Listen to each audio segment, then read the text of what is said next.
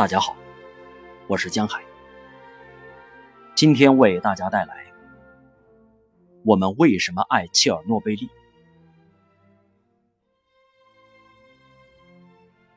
那是一九八六年，当时过的是怎样的日子？科技所造成的世界末日是怎么降临在我们身上的？我们是当地的知识分子。我们有自己的团体，过着自己的生活，跟周围的一切保持距离，这就是我们抗议的方式。我们有我们的规矩，我们不看《真理报》，但是会传阅《星火》杂志。他们只要稍稍放松管控，我们就开始全面接受信息。我们阅读索尔仁尼琴的作品，家里摆着沙拉莫夫的书。在厨房里高谈阔论，我们渴望从生命中获得更多的东西。那是什么呢？我们想要像凯瑟琳·德纳夫那些戴着贝雷帽的电影明星一样，我们想要自由。我们当中有些人脱离了团体，终日酗酒；有些则加入了共产党。开始了政治生涯，没人认为这个政权会崩溃。我们想，如果真是这样，如果这个政权永远屹立不倒，那就别管其他人了，只要活在自己的小天地里就好。然后，发生了切尔诺贝利事件。刚开始我们的反应都一样，这跟我有什么关系？就让有关当局去担心吧。切尔诺贝利是他们的责任。那里距离遥远，我们甚至没有看地图。当时我们根本不想知道真相。但是当他们把牛奶贴上成人用和孩童用的标签时，那就是另外一回事。感觉这件事离家人又近了一点。好吧，就算我不是共产党员，我还得在这里生活。我们开始感到害怕。为什么今年的萝卜叶看起来像甜菜一样？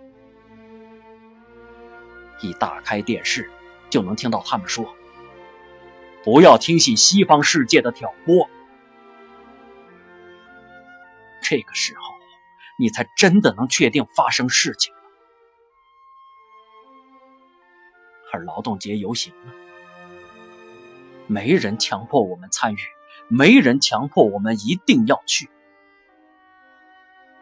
我们可以选择，但后来我们错过了这次游行。这次劳动节游行是我看过的最热闹、最拥挤的一次。大家都很担心，都希望融入人群，与其他人在一起。人们需要有抱怨的对象，抱怨有关当局、政府和共产党。现在我回想过去，转折点是在什么时候呢？之前我们并不想知道真相，我们只想知道萝卜能不能吃而已。我是齐姆沃罗诺工厂的工程师。当时厂里有一群来自东德的专家，正在安装新装置。我看到了来自其他文化的人的反应。当他们得知这场意外后，他们立刻要求医疗照顾、辐射剂量计，还要求管理食物来源。他们收听德国广播节目，从中得知该怎么做。当然。他们的要求都被拒绝了，因此他们立刻打包准备离开。帮我们买车票，让我们回去。如果你不能保证我们的安全，我们就要离开。他们群起抗议，发电报回国。他们都带着家人一起过来，他们是为了老婆和孩子在奋斗。是为了自己的性命在奋斗。而我们呢？我们又有什么反应？好，这些德国人日子过得太好了，他们太傲慢了，真是歇斯底里。他们都是懦夫，他们竟然还测量罗宋汤和绞肉的辐射量，真是好笑。而我们的人，都是真正的男人，真正的俄罗斯男儿。我们的人不顾一切与反应炉搏斗，我们的人不在乎自己的性命，戴着帆布手套，徒手爬上正在溶解的屋顶。我们的孩子手持旗帜加入游行队伍，那些老兵也来了，他们是过往的守护者。但是不懂得为自身感到害怕，也算是一种未开化的习性。我们总是说我们，而不说我。我们会让他们见识苏联人的勇气，我们要让他们瞧瞧苏联民族的厉害。我们要向全世界展现，但我还是我，我还是我自己。我不想死，我很害怕。从另一个角度看自己，是很有意思的，可以审视自己的感受，可以看看我是如何成长与改变的。我发现，我开始更多的注意周围的事物。在切尔诺贝利事件之后，有这样的反应是很自然的。我们开始学会说“我”，我不想死，我很害怕。伟大的帝国开始崩溃四散。首先是阿富汗。接着是切尔诺贝利。苏联解体时，我们才发现自己孤立无依。我很不想这么说，但我们热爱切尔诺贝利。切尔诺贝利成为我们生命的意义，成为我们苦难的意义，如同战争一样。在切尔诺贝利事件之后。世人才得知我们的存在，我们才开启了通往欧洲的窗口。我们是切尔诺贝利的受害者，也是切尔诺贝利的信徒。我很不想这么说，但的确如此。现在，切尔诺贝利变成了我的工作，我会前去视察。在隔离区里，人们依然生活在恐惧中，生活在倒塌的小屋里。他们期盼共产主义来临。每一次投票，他们都投给主张铁腕统治的人。他们梦想回到斯大林年代，军事统治年代。其实，他们就生活在军事管理之下。岗哨。穿制服的人、门禁配给制度，还有分配人道救援物资的官僚。箱子上用德文和俄文写着“禁止买卖或交换”，但这些物资的买卖与交换仍发生在每家每户，发生在每个小摊上。这就像一场游戏，像一场表演。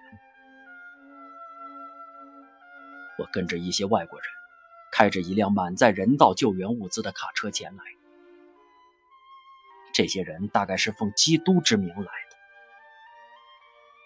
在外面，浑身泥土，穿戴着大衣和手套，站在水坑里的那些人，就是我的同乡。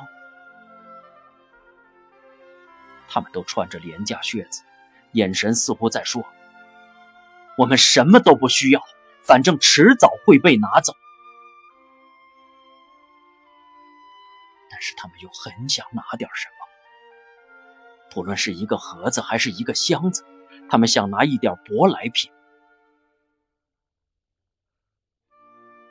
我们都知道村里老婆婆们的住所这时我突然有个异想天开又很可憎的念头。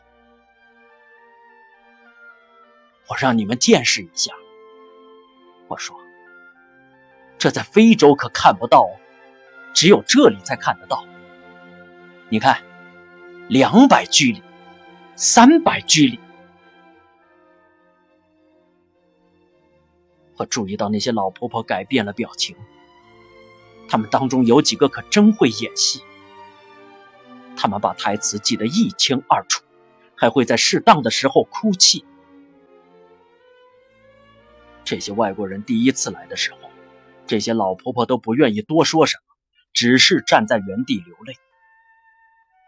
现在他们知道该说什么了，这样也许能拿到额外的糖果给孩子吃，或者拿到一箱衣物。这种行为是深奥的人生哲学，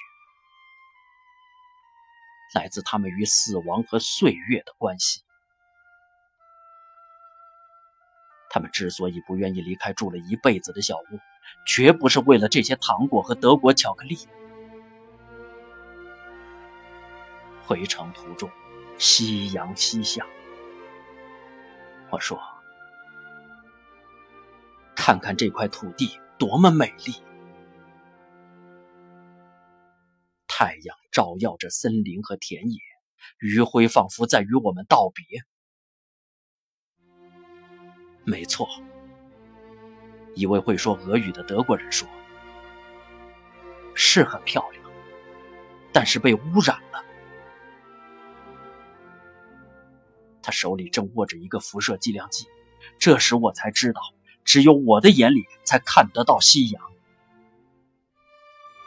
这里是我的家乡，这里是我生活的地方。